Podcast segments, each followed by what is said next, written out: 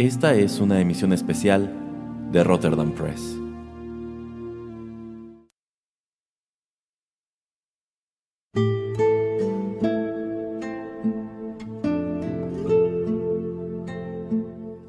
Hola amigos, ¿qué tal? Qué gusto saludarlos una vez más a través de los micrófonos de Rotterdam Press y darles la bienvenida a otra emisión especial del podcast y en esta ocasión platicaremos sobre un tema que en lo personal me fascina, incluso es probable que algunos de ustedes recuerden que se los prometí varios meses atrás.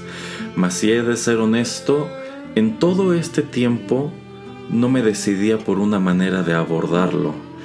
Y es que me parece un tema tan amplio que incluso en este momento, les confieso, no tengo idea de por dónde comenzar. Y a pesar de que estoy saturado con el tema del nuevo libro, como ya les he compartido en redes, y de hecho podemos platicar un poco sobre eso al final de este programa, hace unos días repasé algunos de los temas musicales que quiero compartirles hoy y pensé, ¿qué caray? Haré un paréntesis en mis actividades y por fin grabaré el programa. En esta ocasión deseo platicar con ustedes sobre Saint Seiya o Los Caballeros del Zodiaco, que es como también conocemos este famosísimo manga y anime en el mundo de habla hispana. Y si ustedes son tan veteranos como yo, sabrán que este es uno de los grandes consentidos del público mexicano. En nuestro país este anime fue exageradamente popular dentro de los años 90 y dentro de lo que cabe sostiene hasta hoy una amplia base de seguidores, pues no solamente entre personas de nuestra edad que crecimos con él en aquellos años, sino también en un público más joven que se ha ido familiarizando con otros productos derivados de esta franquicia en los cuales realmente no deseo profundizar tanto. De hecho, eh, bueno, para este programa no preparé nada demasiado estructurado. En esta ocasión, pues no quise que el programa se sintiera como hacer la tarea. En esta ocasión sencillamente quiero sentarme aquí escuchar algo de música y platicar con ustedes sobre este anime que hasta hoy se sostiene entre mis favoritos de toda la vida. Eh, no, tampoco establecí ningún parámetro específico para la música que deseaba traer, ni siquiera está acomodada en orden cronológico. Sencillamente agarré algunas de mis pistas favoritas y las programé para esta emisión. Así que, para no hacer esta introducción más larga, Vamos con el primer tema musical y seguimos platicando en el siguiente bloque.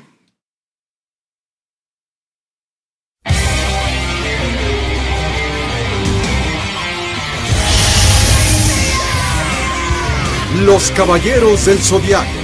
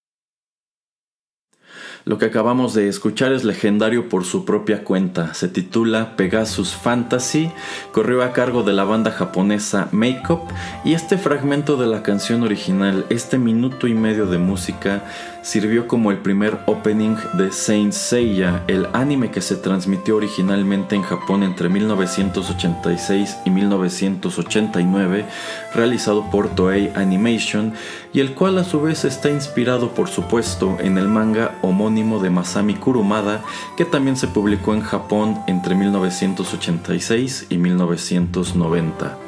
Saint Seiya o Los Caballeros del Zodiaco es uno de estos productos que aparecía de manera simultánea en ambos medios, en la televisión y en medios impresos. Y si ustedes están más o menos familiarizados con este universo, saben que eso siempre conlleva un número de pros y contras. Algunos de esos contras son muy infames porque en ocasiones los mangakas se atrasan con su trabajo y meten en aprietos a las televisoras que para compensar ese tiempo perdido empiezan a producir episodios de relleno, como hay muchísimos en Dragon Ball Z, en Naruto, en One Piece y por supuesto que también en Los Caballeros del Zodiaco. De hecho, yo considero que este anime, sobre todo al principio, sufría mucho de eso. Yo considero que Toei metió mucho relleno al principio para darle oportunidad a Kurumada de avanzar la historia y que así ellos también tuvieran una noción de para dónde debían dirigirse. Esto con el paso del tiempo dio, pie a un número de incongruencias e inconsistencias, algunas de las cuales son graciosas, algunas de las cuales son infames, pero bueno, yo creo que ese es uno de los principales problemas de ir sacando ambos productos a la par. Y son pocos en realidad los animes o mangas que están exentos de este tipo de cosas. Pero bueno, si ustedes igual que yo crecieron en los años 80 y en los años 90, saben de antemano que Saint Seiya es uno de los animes consentidos del público mexicano y que esta serie fue algo exageradamente popular en nuestro país, sobre todo durante los años 90, creo yo. Estaba por todas partes y hasta hoy tanto en México como en América Latina, es un producto con una amplia base de fans, no solamente entre nosotros que crecimos con él, sino también generaciones más jóvenes que quizá no están tan familiarizadas con el anime original, pero sí con otros productos más recientes que se han desprendido del mismo, algunos de los cuales son buenos, algunos son regulares, algunos son francamente malos.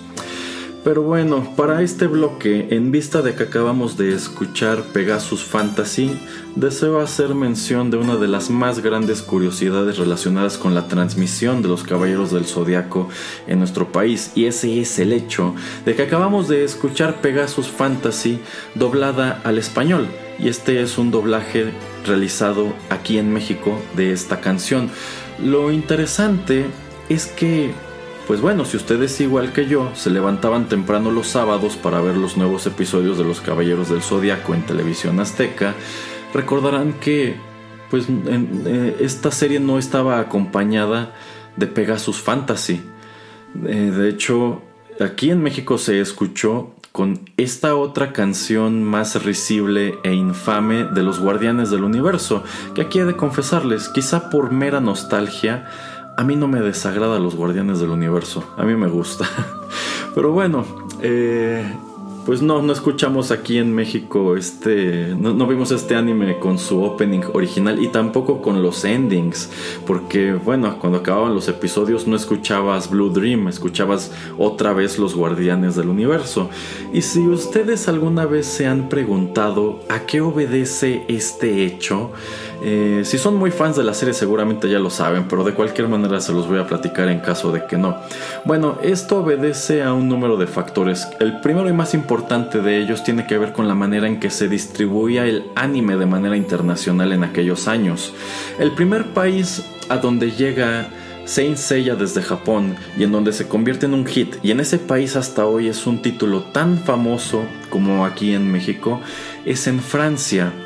Pero en Francia deciden cambiarle el título. En lugar de transmitirlo como Saint Seiya, se lo cambian a los Caballeros del Zodiaco. Y esto obedece al hecho de que, bueno, acá en el occidente el cristianismo es una religión ampliamente difundida y mientras que acá conocemos a todos estos personajes como caballeros o como los caballeros del zodiaco, en el material original se los refiere como santos. Seiya, por ejemplo, es el santo de Pegaso, Shiryu es el santo de dragón y están también los santos plateados y los santos dorados. Pero para no herir susceptibilidades, los franceses tomaron la muy pertinente decisión de cambiarlos de santos a caballeros. De hecho, otro personaje que sin duda habría causado muchísimo ruido es el patriarca el gran patriarca del santuario, quien en el material original es referido sencillamente como el Papa. Ahora imagínense qué escándalo se habría hecho en México, sobre todo entre los adultos, si, si se hubieran enterado que en este anime el Papa es un personaje malévolo, ¿no? Pero bueno, además de cambiar el título, los franceses deciden no utilizar Pegasus Fantasy como el tema de entrada de la caricatura y escriben una canción totalmente original con un sonido pues francamente infantil que es Los Guardianes del Universo. Cuando el anime salta de Francia a España, que en esos años y quizá hasta hoy era pues algo muy natural, eh, los españoles hacen su propia versión doblada de los Guardianes del Universo. Y es exactamente esa versión la que llega a nuestro país cuando importamos el anime desde Europa. Y esto viene a subrayar la ironía, porque si ya doblaste Pegasus Fantasy en México, ¿qué haces utilizando el opening que se utilizó en España con el doblaje castellano? Porque ustedes recordarán la peculiar pronunciación que tenía la que, se escuchaba en la canción. Te quedaba claro que era una pronunciación este, española, no era una pronunciación latinoamericana. Entonces a mí me siempre me ha parecido una decisión muy curiosa. Y no me crean del todo porque no estoy muy seguro, pero yo casi podría afirmar que Pegasus Fantasy no se escuchó aquí en México hasta que Cartoon Network empezó a retransmitir Saint Seiya muchos años después de que TV Azteca dejó de darlo. Pero insisto, no estoy muy seguro de ese dato, pero casi apostaría que fue así. Pero bueno, ya les dije en el bloque anterior, la música que escucharemos a continuación pues no nos viene en orden cronológico, sencillamente es una selección de temas de estas bandas sonoras que a mí me gustaron mucho. Eh, antes de ir con el, el primero de ellos solamente quiero señalar prácticamente el grueso de la música que se escuchó en Saint Seiya, desde los primeros episodios del torneo galáctico hasta el final de la saga de Poseidón, fue escrita por un compositor que pues es una leyenda en Japón, es el señor Seiji Yokoyama. Este señor estuvo exageradamente activo tanto en cine como en televisión, como en radio, como en anime, sin lugar a dudas. A nivel internacional su producto más conocido es la banda sonora de Saint Seiya, que dicho sea de paso, si yo jamás hubiera visto este anime, si no fueran temas musicales tan queridos para nosotros porque los escuchamos cuando éramos niños, yo creo que incluso si no tuvieras conocimiento de este universo, nada más escuchar la música, yo creo que todos coincidiremos en que es algo precioso. Y a mí siempre me ha sorprendido la gran escala que este señor imprimió a la música de una caricatura que en su momento yo creo que nadie se imaginó que fuera a ser tan popular y que, y que terminara siendo un producto que ha vivido tantísimos años.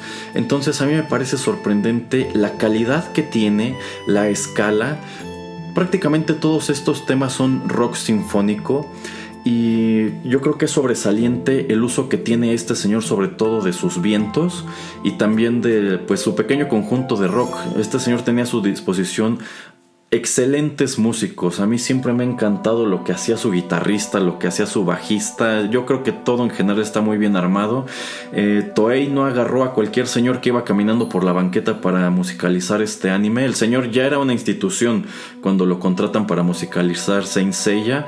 Es un señor con una larga trayectoria. Él no solamente escribió la música, él también la concertó, la dirigió y la grabó.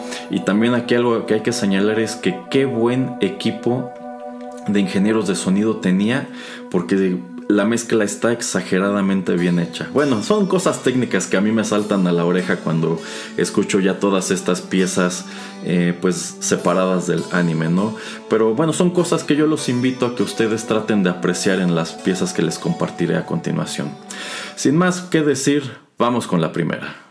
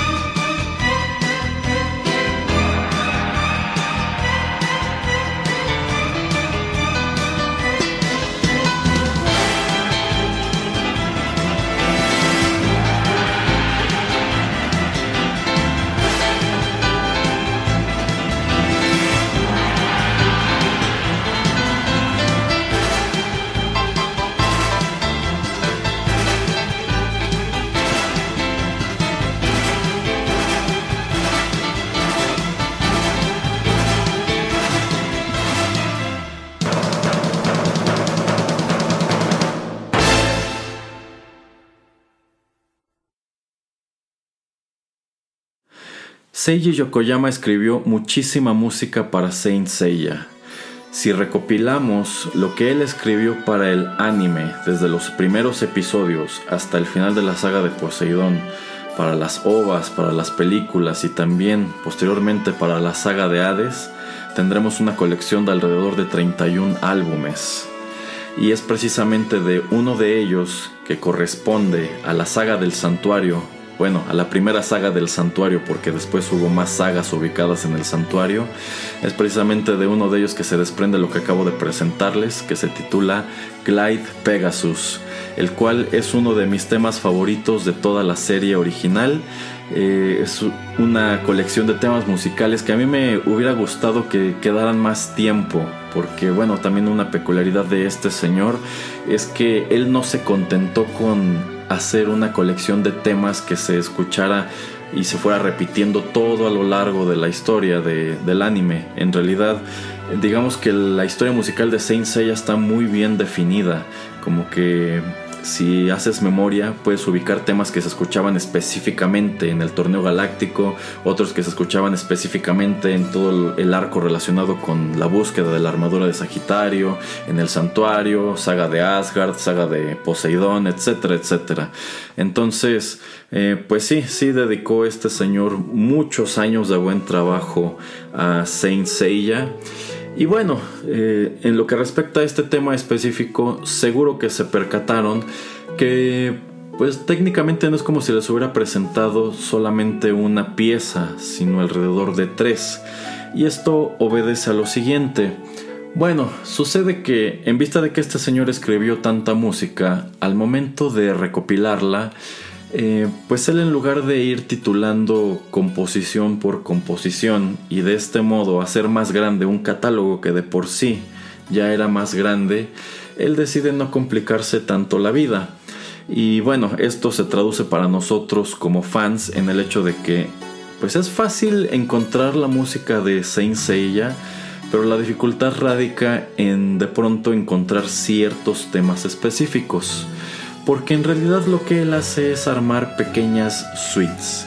Efectivamente, en lo que les acabo de presentar escuchamos me parece que tres temas distintos. El primero que es muy heroico, el segundo que es más bien nostálgico o triste y otro que termina también un poco más como, como heroico o de acción.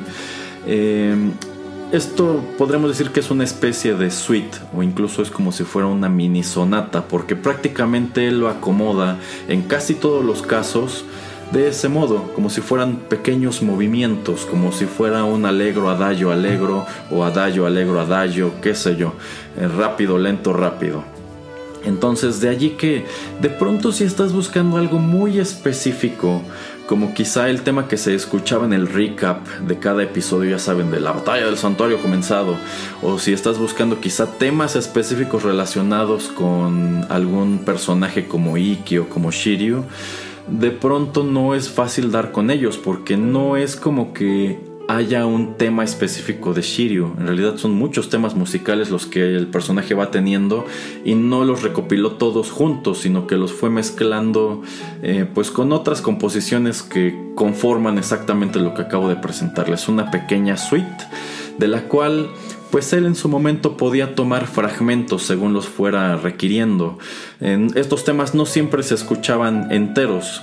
Muchas de estas composiciones, sobre todo que nos vienen de la primera parte del, anime, antes de llegar a la saga de Asgard, eh, pues no son piezas muy largas, duran un minuto, minuto y medio, dos minutos, porque a fin de cuentas, ya al momento de trasladarlas a la animación, de repente solamente necesitabas unos segundos o quizá no ibas a utilizar el tema completo y necesitabas cortarlo.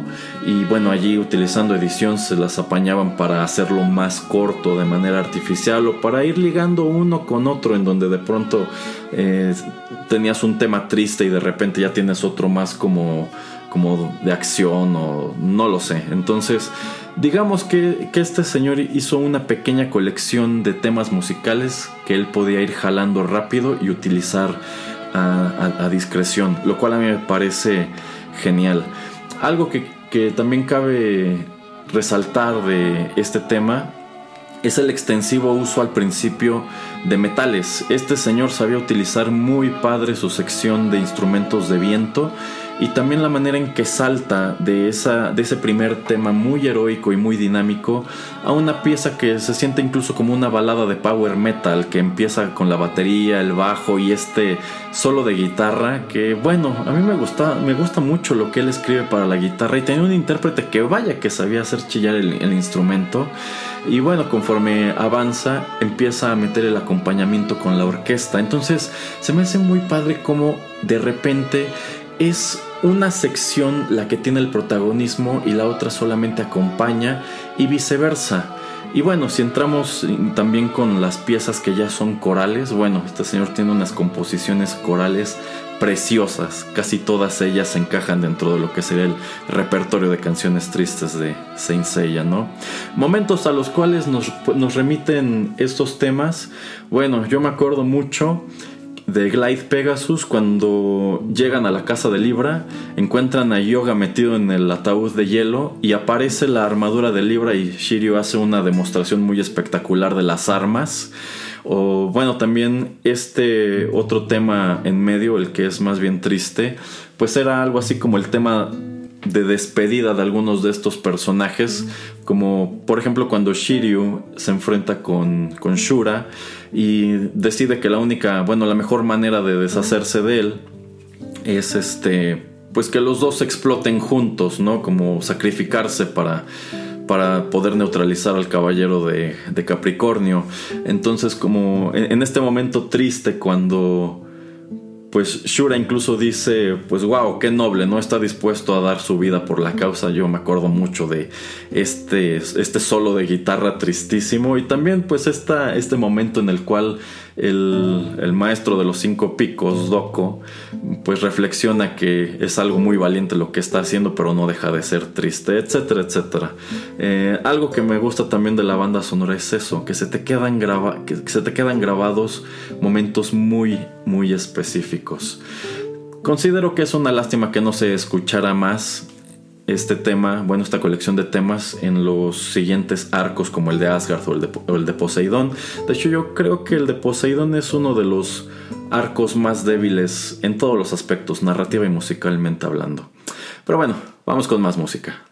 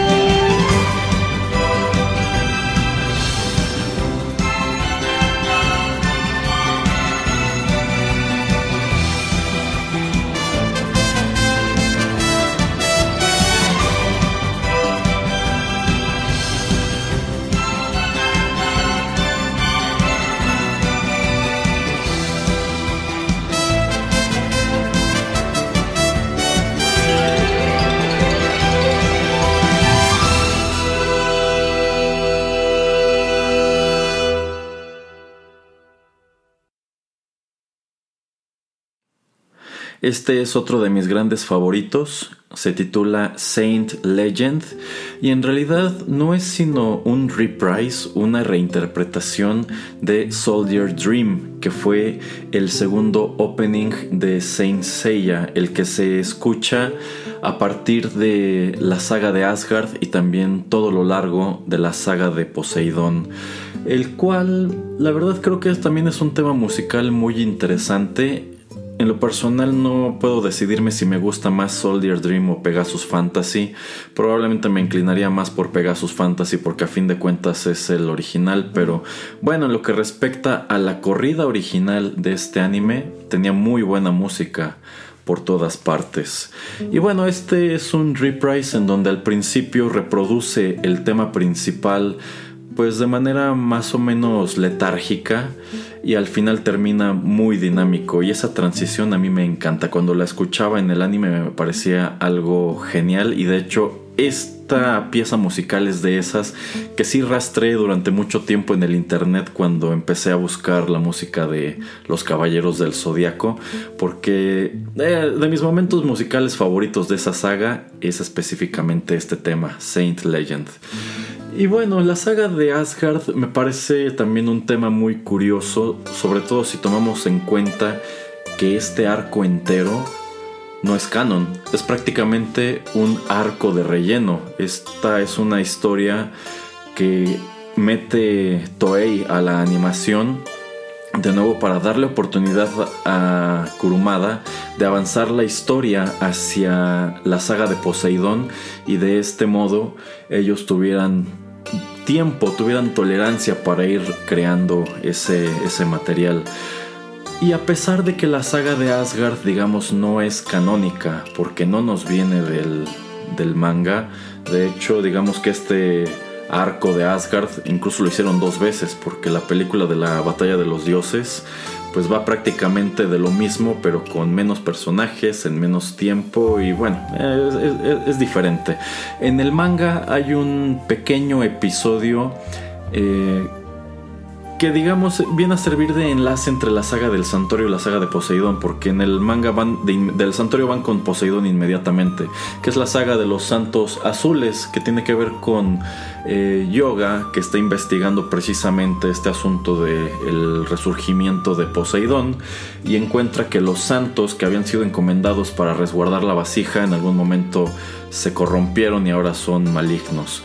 Eh, básicamente esa también es la premisa, o más o menos es la premisa de la batalla de los dioses, y posteriormente deciden recrear todo ese concepto pues de manera mucho más rica en la saga o el canon de Asgard en donde pues estos personajes que nos vienen de la saga original, Seiya, Shiryu, los santos de bronce, enfrentan a la versión a, la versión nórdica de este mismo concepto que son los dioses guerreros que están liderados por Hilda.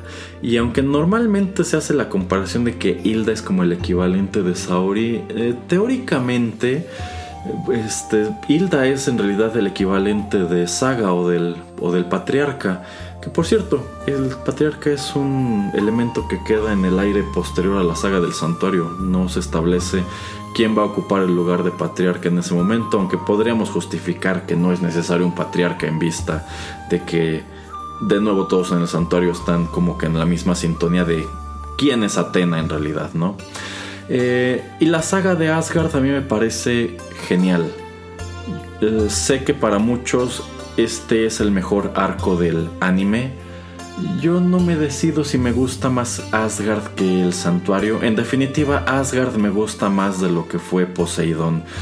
Honestamente solamente he visto una vez el arco de Poseidón, es decir, que durante las transmisiones originales todos esos años atrás.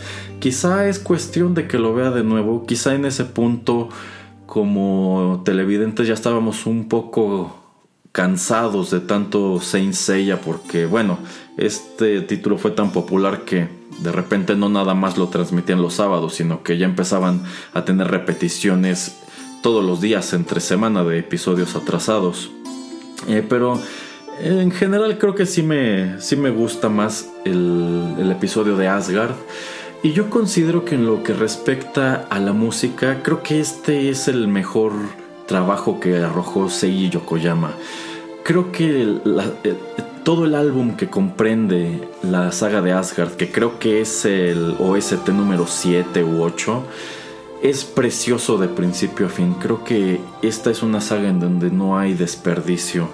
Porque si nos ponemos a examinar la música de los arcos anteriores, lo que es el torneo galáctico, Fénix, Armadura de Oro, Santuario, de pronto hay temas que pues siento que no estaban tan padres que quizá solamente se escribieron para rellenar momentos muy específicos o acciones muy específicas, pero yo siento que en el caso de Asgard eso no ocurre. Y más allá de la música, yo creo que también visualmente se ve mucho mejor la animación y también el diseño de los personajes, porque de entrada aquí los santos de bronce ya utilizan las armaduras originales, porque no sé si lo sepan, pero las armaduras que utilizan todos los arcos anteriores no son las del manga. Toei las, las hizo originales para el anime, porque si somos honestos, eh, Kurumada no es un muy buen dibujante y sobre todo el dibujo en los primeros números de Saint Seiya era muy deficiente y las armaduras ni siquiera eran muy ingeniosas. De hecho, en el diseño original de Seiya pues él prácticamente solamente trae esta especie de, de tiara o diadema y el peto, ni siquiera, y las rodilleras, no trae botas ni nada así. Y como que eso era muy general, las, las, armaduras originales eran muy sencillas. Con los años fue mejorando bastante el dibujo y el diseño de las armaduras, pero yo creo que precisamente partiendo del hecho de que el diseño original de los personajes no era muy atractivo, hicieron las armaduras que vimos en los, bueno, en todo el anime desde los primeros episodios hasta Poseidón, no, no, hasta, perdón, hasta el santuario, que a mí me parece genial. Yo creo que sí es un diseño mucho mejor que el que hizo Kurumada al principio. Pero bueno, cuando dan el salto a la saga de Asgard, deciden rediseñar a los personajes. Y en el caso de algunos de ellos, creo que funciona muy bien el rediseño, en el, caso de otros no. Por ejemplo, a mí me gusta más la armadura original de Seiya que la que vemos en Asgard y en Poseidón. Pero me gusta más la de Andrómeda que vemos en Asgard y Poseidón. Me gusta más la de... Bueno, la del cisne me gustan las dos versiones. La de dragón también me gustaba más la versión original. La del Fénix ahí me cuesta trabajo decidirme, pero creo que me inclino más por la de Asgard, Poseidón, etcétera, etcétera. Y bueno... Eh, esto obedece al hecho de que a partir de este punto las armaduras han sufrido ligeros rediseños de propiedad en propiedad. De hecho, cuando asomamos a la saga de Hades, digamos que están muy retocadas las armaduras otra vez. Y eso también obedece al hecho de que ese fenómeno se ha dado en el, en el manga también. Y eso va de la mano con que, pues sí, el dibujo de Kurumada mejoró mucho con los años, empezó a meter más detalles al diseño de los personajes, pero también es que ir reinventando estas armaduras te da la posibilidad de vender más juguetes. Que bueno, este es un gran negocio que, que, encontraron tanto Kurumada como Toei en Saint Seiya. Ustedes acordarán de aquella primera ola de juguetes que apareció en los 90, que eran las figuras de Bandai que traían armadura metálica, que hoy son valiosísimas. Mi hermano y yo tuvimos a los 12 santos dorados en esas ediciones y pregúntenos cuántos sobrevivieron a nuestra infancia. Ninguno. Tuvimos a casi todos los personajes, incluyendo casi todos los de Asgard, que por cierto, qué preciosos diseños de armaduras tenían. Yo creo que yo creo que Asgard opacó mucho a la saga de Poseidón precisamente por todo lo que les digo. Y si nos metemos a la historia, bueno, la backstory de cada uno de estos dioses guerreros es una telenovela por su propia cuenta. Entonces, de que es un gran producto, lo es. Yo considero que sí debería aterrizarse como que es canon. Eh, recientemente Saint Seiya revisitó Asgard con este episodio especial, bueno, esta pequeña serie especial de Soul of Gold que a mí no me gustó, me pareció horrible llegado a cierto punto. Creo que empezó muy bien, pero se desvirtuó eh, como a la mitad. Pero bueno, yo creo que es una de las grandes fortalezas. Yo creo que Asgard en general, se lo vea por donde se lo vea, es genial. Y uno de esos puntos geniales es precisamente la música. Bueno, vamos con otro tema y este igual es de mis favoritos, así que los insto a que le presten mucha atención y suban el volumen.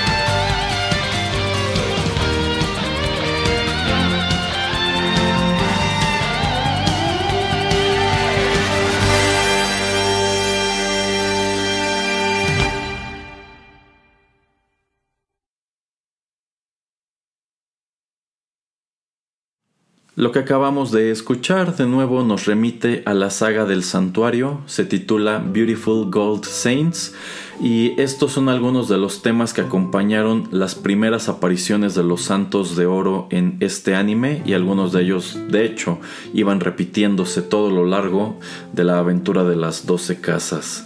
Y lo que respecta a los santos dorados, yo creo que constituye algunas de las principales incongruencias entre los primeros episodios y pues todo este arco ya más avanzada la serie, porque bueno, es infame que el diseño de la armadura de Sagitario cambió radicalmente del principio a como la empezamos a ver ya entrado este arco. Al principio a mí siempre me dio la impresión que parecía un traje de astronauta dorado porque era pues un, traje que cubría al portador de la cabeza hasta los tobillos. Incluso la máscara, la máscara era, horrible.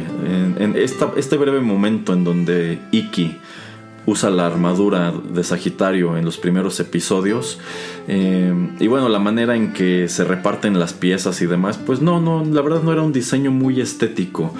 Cuando rediseñan la armadura ya más cercano a este punto de la historia, eh, cuando regresa de su exilio en, el lago y llega a salvar a Seiya cuando está peleando con los últimos santos de plata, eh, pues yo creo que ella tiene un diseño más padre. Yo creo que los diseños de las armaduras de oro en general son muy padres. Pero también tenemos un montón de inconsistencias como el hecho de que en un principio la justificación del torneo galáctico es que los santos de bronce están peleando entre sí para que el vencedor del torneo sea digno de portar la armadura de Sagitario y de este modo pase a formar parte de uno, bueno, se convierta en uno de los doce santos de oro. Pero más adelante el mismo patriarca dice que él está buscando la armadura dorada porque es la única que queda y no sabe en dónde están las demás e incluso señala que nadie sabe quiénes eran los portadores de las armaduras, bla bla bla. Y después te establecen que los santos de oro siempre han vivido en el santuario desde el principio de la serie. Lo que es más, pues Ayoria, que es un personaje que aparece muy temprano en el anime, se te revela posteriormente que en realidad es el santo dorado de Leo. Y bueno, en el anime pues cambian al, maestro de yoga por el caballero de cristal cuando en el manga en realidad es Camus. Y es precisamente llegado este arco cuando descubres que Camus en realidad es el santo dorado de Acuario y así lo podemos ir arrastrando como el hecho también de, de que descubres que el maestro de Shiryu Doko es el santo de Libra etcétera etcétera. Entonces pues sí son muchas inconsistencias pero insisto yo considero que cuando Kurumada empezó a dibujar esto y Toei lo traslada a la televisión, jamás se imaginaron el alcance que tendría y que sería tan popular y que duraría tantos años. O sea, es fecha en que Kurumada, si no Kurumada Toei, siguen sacando productos relacionados con Saint Seiya. De hecho, en teoría la historia se sigue contando, aunque ya tiene rato que Kurumada dejó de publicar este en Next Dimension, pero pues según él algún día va, a seguir contando esa historia. Entonces yo creo que precisamente de allí es de donde vienen algunas de estas incongruencias, que en su momento pues no era una historia completa, no estaban muy seguros de a dónde iba a ir, de cuánto tiempo iba a vivir, entonces pues yo creo que estas libertades que se fueron tomando con la trama, eh, pues vinieron a, hacer, a, mejorar las cosas, porque, insisto, yo creo que el hecho de que pues bastara que los caballeros de bronce tuvieran un torneo para que uno de ellos se convirtiera en el caballero de Sagitario, pues como que desvirtuaba mucho lo que eventualmente terminó simbolizando esa armadura en específico, ¿no? No lo sé, por lo menos esa es la impresión que yo tengo. Y bueno, en lo que respecta también a cuestiones eh, un tanto infames y también chuscas relacionadas con este anime, pues es el doblaje. Las voces de estos personajes son emblemáticas. Es un hecho que algunas de ellas fueron cambiando con el tiempo. De hecho, pues la voz original de, de Sean y de Shiryu no es la misma de la que nosotros nos acordamos que terminó quedándose en la serie. Pero bueno, eh, esta es una serie que de, pronto igual les ganaban las prisas para hacer el doblaje y da pie a un número de situaciones como que de pronto cambiaban nombres o había diálogos que parecían no tener sentido. Eh, y bueno, otras frases pues muy chistosas que se nos quedaron grabadas como el caballero de Junini, que es Sean tratando de, bueno, haciendo referencia al caballero de Géminis. No sé por qué lo dejaron como el caballero de Junini, yo creo que partiendo de Gemini. Pero bueno, así es como quedó. Y sobre todo, yo creo que lo más infame de errores de doblaje es el arco de Asgard, en donde, por ejemplo, el narrador jamás se decidió cómo se llamaba el palacio donde estaba Hilda, que es el palacio de Valhalla. Pero lo llegaron a referir como Balaya, Guarumara, Guarujara. Muchas de estas pronunciaciones pues vienen de una mala traducción de la pronunciación japonesa pero se me hace muy chistoso que se haya quedado allí y que pues para colmo son cosas que venimos arrastrando. Yo creo que no hay fan de Saint Seiya que no se acuerde por ejemplo del caballero de Junini. bueno, en lo que respecta a este tema específico de Beautiful Gold Saints, este tema es exactamente eso, es, es precioso a pesar de lo grotesco que resulta de repente. Y es que en realidad a mí todo ese asunto de, las 12 casas, cuando era niño siempre me pareció muy triste, porque yo entendía que estos santos dorados eran como algo muy especial, eran así como algo sagrado, a fin de cuentas eran los guerreros más poderosos al servicio de Atena, pero que esta generación específica de santos estaba muy desvirtuada y muy corrompida. Entonces, el hecho de que esta pieza musical nos hable de los hermosos santos dorados, pero su sonido sea tan grotesco a ratos. Por ejemplo, en la parte central, en la parte que es más pesada, por así decirlo, la manera en que chillan los metales de, esta manera tan discordante que en realidad pues sí causa mucho ruido y al mismo tiempo está entremezclado con estos golpecitos este, en, los, en los metales y también estos este, deslices por el arpa, etcétera, que son sonidos muy contrastantes. No lo sé, a mí siempre me han hecho pensar en los personajes y en la pieza musical como si es como si fuera algo hermoso que se corrompió. Esa siempre ha sido mi visión de muchos de estos personajes, como por ejemplo Death Mask. O Máscara Mortal de Cáncer, pues genuinamente es un hombre malvado. En el caso de otros podremos decir que son personas esencialmente buenas que están cegadas por el patriarca y que son incapaces de ver que en realidad eh, pues los caballeros de bronce son los que tienen la razón y están peleando por Atena cuando las intenciones del patriarca son otras. Pero tienes a personajes como Deathmask o como Afrodita que son netamente malos y tú no te explicas por qué personas así de malas este, llegaron a tener ese poder, cómo es que llegaron a convertirse en esos hermosos santos dorados, ¿no? Quizá lo estoy viendo más profundo de lo que debería ser, pero insisto, cuando era niño esa era la, impresión que a mí me daba todo este asunto. El final de esta pieza musical es precioso, la sección final me, encanta. Creo que no se utilizó mucho realmente a lo largo de la, de la serie de las 12 casas, pero bueno, es testimonio de este nivel de composición a gran escala, que tenía Seiji Yokoyama. Están ocurriendo muchas cosas al mismo tiempo. En lugar de que sea como pues tu canción tradicional de rock en donde pues quizá lo principal lo hace la guitarra y los otros instrumentos nada más van siguiendo. Aquí digamos que todas las secciones tienen algo que hacer, son piezas que puedes desmenuzar muy padre. La puedes escuchar una vez y nada más prestarle atención al bajo, otra y nada más prestarle atención a las cuerdas, otra y nada más prestarle atención a los metales, etcétera. Así te la puedes llevar. Entonces yo considero que eso es lo que lo hace algo muy, muy rico. Bueno, vamos con más música.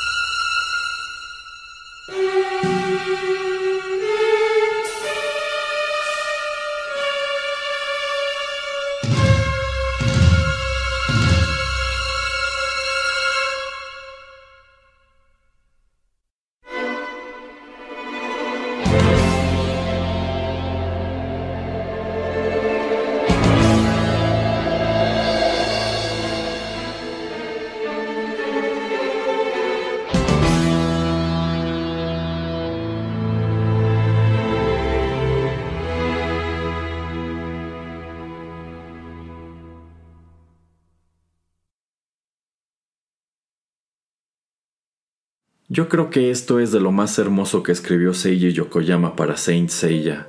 Se titula God Warrior vs. Saint y como el título delata, también se desprende de la banda sonora que él hizo para la saga de Asgard. Incluso no estoy seguro si este tema en específico se llegó a escuchar en la ova de la gran batalla de los dioses, que insisto también tiene lugar en Asgard. Yo estoy casi seguro que sí, lo cierto es que este tema también repite muchos años después en la primera parte de la saga de Hades, en el episodio del santuario. Y bueno, a mí me parece muy padre que Toei todo lo largo de su historia haya tenido amarrado a Seiji Yokoyama a este proyecto porque de esta manera como que garantizó un estilo sonoro muy uniforme. Yo siento que la música de Saint Seiya es algo muy memorable y muy fácil de identificar, incluso si de repente te topas con piezas de arcos a los que no les pusiste mucha atención, pero quizá de repente les encuentras elementos que te hacen pensar esto se escucha como que pudo pertenecer a Saint Seiya y probablemente no estés equivocado. Em, ya se los comenté antes, este señor musicalizó prácticamente todo ya lo más reciente no, porque él murió en el año 2017, pero creo que todavía le dio tiempo de musicalizar toda la saga de Hades, eh, lo cual, bueno, eh, me lleva a la reflexión de que, pues de unos años para acá, Saint Seiya se ha convertido en un producto, pues un tanto infame, sobre todo a ojos de los fans de la vieja escuela, por así decirlo. A mí a, mí la primera parte de la saga de Hades me encantó. De hecho, todo lo que es el Chapter Sanctuary me parece una obra de arte. Yo creo que es llevar el concepto que venimos arrastrando del anime de muchos años a otro nivel, a un nivel muchísimo más elevado. Creo que el dibujo, la animación, la música, la narrativa, todo está muy padre en ese primer episodio.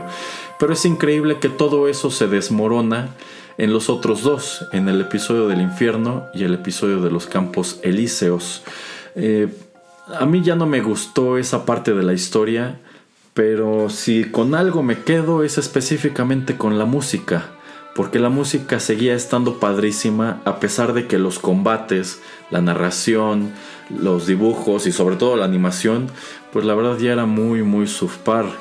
Y otro gran producto al cual yo considero vale la pena asomar, eh, si no nada más desde la perspectiva musical como, como producto en sí, es pues una de las, uno de los productos más divisivos entre la fanaticada, que es la, la Obertura del Cielo, la película de la Obertura del, del Cielo, que bueno, tuvo la pretensión de ser el inicio del que vendría a ser el último episodio de Saint Seiya. Tristemente fue una producción muy desafortunada. A muchos fans no les gustó esa, esa. A mí sí, yo la verdad considero que es un gran producto en todos los aspectos. Tiene muy buena música, el dibujo, la animación, el color, todo está muy padre. Quizá la historia no termina de amarrar, pero es que a fin de cuentas eso solamente era como una introducción. Es verdad que toman decisiones con la historia que no terminan de encantarnos, pero pues a mí me latió porque era avanzar la historia precisamente.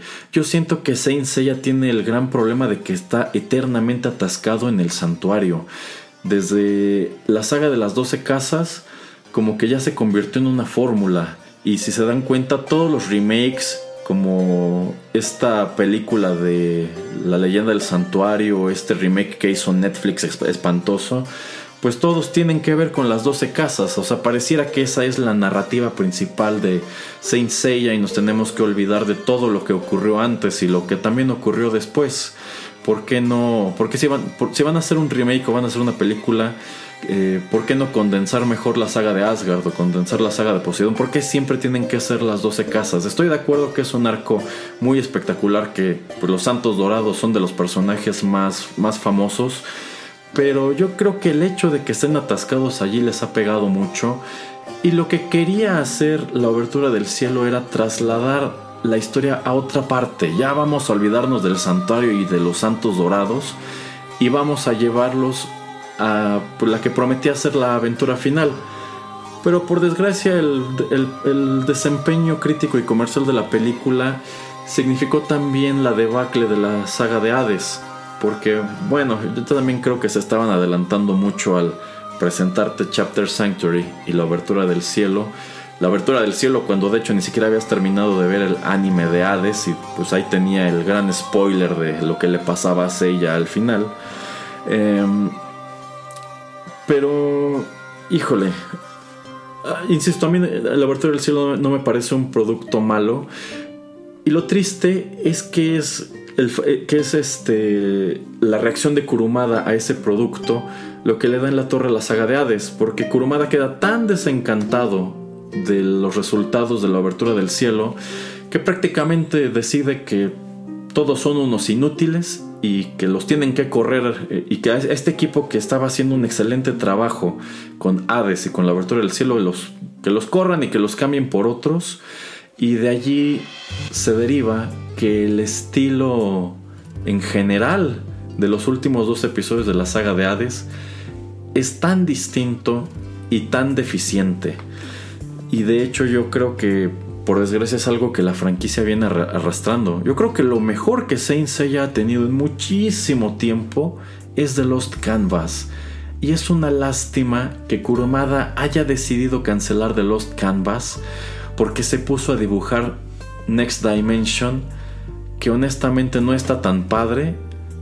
Se está publicando un número prácticamente cada tres años. Y la verdad a mí me parece una historia que no tiene ni pies ni cabeza cuando Lost Canvas iba muy padre. Creo que, insisto, creo que es lo mejor que le había sucedido a Saint Seiya en muchísimo tiempo. Y pues tristemente lo perdimos para obtener esa cosa tan irregular que es Next Dimension y Saint Seiya Omega. Omega no me gusta. Yo creo que sí es muy aplaudible que sea una historia situada en el futuro y que digamos que haya decidido dejar de lado a algunos miembros del elenco original, por fin toman la decisión de promover a Seiya a, Santo Dorado y por fin se convierte en el santo de, de, Sagitario de lleno y son otros chicos los que toman los mantos de los santos de bronce. Pero la historia no es muy buena, el dibujo es horrible, igual que la animación. Y bueno, es que eso en, sí ya no es Saint Seiya. Pero si algo le puedo reconocer a Omega es eso, que toma la decisión de avanzar la historia en lugar de quedarse atascado otra vez en el santuario. Pero bueno, ¿qué le deparará el futuro a Saint Seiya? No lo sabemos. Yo creo que esta franquicia va a seguir viviendo mucho, mucho tiempo. Eh, sigue sacando spin-offs, sigue sacando remakes. Persiste mucha nostalgia por el producto original, sigue sacando eh, videojuegos, etc. Entonces, yo creo que hay Saint Seiya para rato. Ojalá en algún momento pues efectivamente se avance la historia, se revirtúe el concepto que pues yo creo que sí ha sufrido mucho en los últimos años y este y pues lleguemos a ver aquel prometidísimo y muy ansiado episodio del cielo que por desgracia eh, pues el fracaso de, la obertura ya no nos permitió conocer así como la desidia de el, del creador del manga Masami Kurumada pero bueno ahora sí que eso es lo que quería platicar sobre Saint Seiya, es algo de la música que quería traerles. Por supuesto que hay mucha más. Yo estoy seguro que quizás se quedaron con ganas de escuchar otras cosas, pero descuiden, eso podemos hacerlo o retomarlo en alguna otra ocasión. Eh, sé que les debo también esta otra emisión de openings de anime yo creo que voy a tener que hacer mínimo dos programas porque sí me pidieron bastantes. Nada más denme chance de alivianarme un poco con, todas con todo lo que tengo que hacer ahora del, del nuevo libro. Que bueno, aprovechando, no me gusta hacer comerciales de mi trabajo, la verdad. Pero bueno, voy a publicar otro libro en julio, sale el primero de julio. Es un libro muy corto y muy sencillo, de, que consta de 31 textos, de 31 ficciones inspiradas en la vida de Julio César, que es un personaje histórico que me encanta. ese periodo específico de la historia de Roma, lo que es el, siglo I antes de Cristo, la caída de la República, la transición al imperio, los primeros años del imperio, siempre me ha parecido muy interesante. En octubre pasado, precisamente con motivo de la dinámica Inktober, yo no dibujo, pero participo en el, en el Inktober escribiendo cositas, pues hice mis 31 historias inspiradas en Julio César y son exactamente esas las que estoy recopilando en este libro. Tenía toda la intención de realizar un número de presentaciones en varias ciudades del país, pero esta situación de, eh, de la contingencia, de la cuarentena, el hecho de que pues no puedes hacer eventos este, con mucha gente y pues muchos espacios en realidad están, cerrados y no hay para cuando los abran, pues bueno, vino a entorpecer todo eso. Mi idea original era estrenar en marzo, el 15 de marzo, precisamente, o en su defecto en abril. Pero no se pudo, decidí postergarlo hasta julio a ver si para entonces las cosas ya se habían tranquilizado un poco. La verdad es que no. Entonces, pues tendrá que ser un lanzamiento, digamos, de manera remota o virtual. Eh, la preventa eh, ya, está, ya está disponible. Si ustedes lo adquieren entre el 8 y el 20 de junio, lo estarán recibiendo el 1 o el 2 de julio. Quizá incluso un poquito antes. Eh, la gran ventaja de que ustedes los quieran en preventa es que pues no solamente obtienen el libro, obtienen un número de materiales adicionales que no estarán disponibles posteriormente. Entonces, si a ustedes les interesa adquirir una copia, no puedo instarlos lo suficiente a que lo hagan ahora y no se esperen, porque pues de este libro no habrá presentaciones. Hasta ahora no nada parece indicar que vaya a estar disponible en tiendas o librerías porque a fin de cuentas igual están cerradas. Entonces, insisto, si lo quieren adquirir, aprovechen de una vez y llévense más valor por su dinero en este momento a que si se esperan a la venta general, ¿no? Ojalá se animen a adquirir una copia, me, daría mucho gusto, me, dará mucho gusto enviárselas. Bueno, pues ya para terminar esta emisión que se prolongó mucho más de lo que yo esperaba, eh, quiero despedir con, con, música. Ya escuchamos algunos de mis temas favoritos. Yo estoy seguro que hay uno en específico que todavía está en el aire y quizá están preguntándose si lo vamos a escuchar o no. Y sí, sí lo vamos a escuchar. Vamos a despedirnos escuchando pues uno de los temas más legendarios de este anime en general. un, tema que de hecho pues ha acompañado al personaje principal todo a lo largo de su historia. Yo creo que este es uno, también es uno de los temas musicales más padres eh, en, todo, en todo este anime. Se me hace muy padre que también es un tema muy equilibrado. Tiene pues como su tema heroico, su tema, su sección triste y su, y su sección pues de nuevo como, como heroica o como feliz. Yo creo que yo creo que es una pieza musical muy padre en general y esto nos viene exactamente desde el primer episodio de Saint Seiya. Los dejo con esto que en japonés se titula Pegasus Ryuseiken y en, y en inglés eh, Pegasus Met Your Fist o bueno, como lo hemos llegado a conocer muchísimo mejor en el mundo de habla hispana, Dame tu fuerza Pegaso.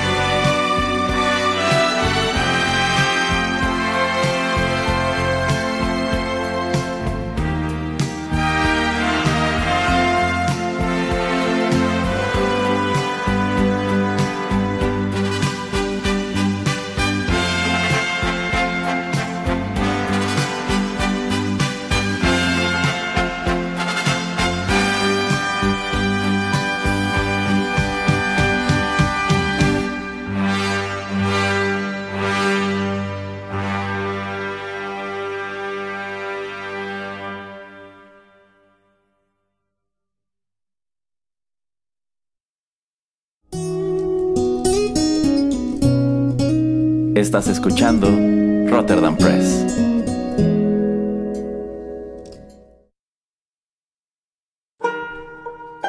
Rotterdam Press presenta el nuevo título de su colección de narrativa. Caesar, de Erasmo Bertz Neumann. 31 ficciones inspiradas en la vida del hombre que cambió el rumbo del occidente. Preventa del 8 al 20 de junio. Recíbelo antes que nadie y obtén exclusivos contenidos adicionales. Venta general, 1 de julio.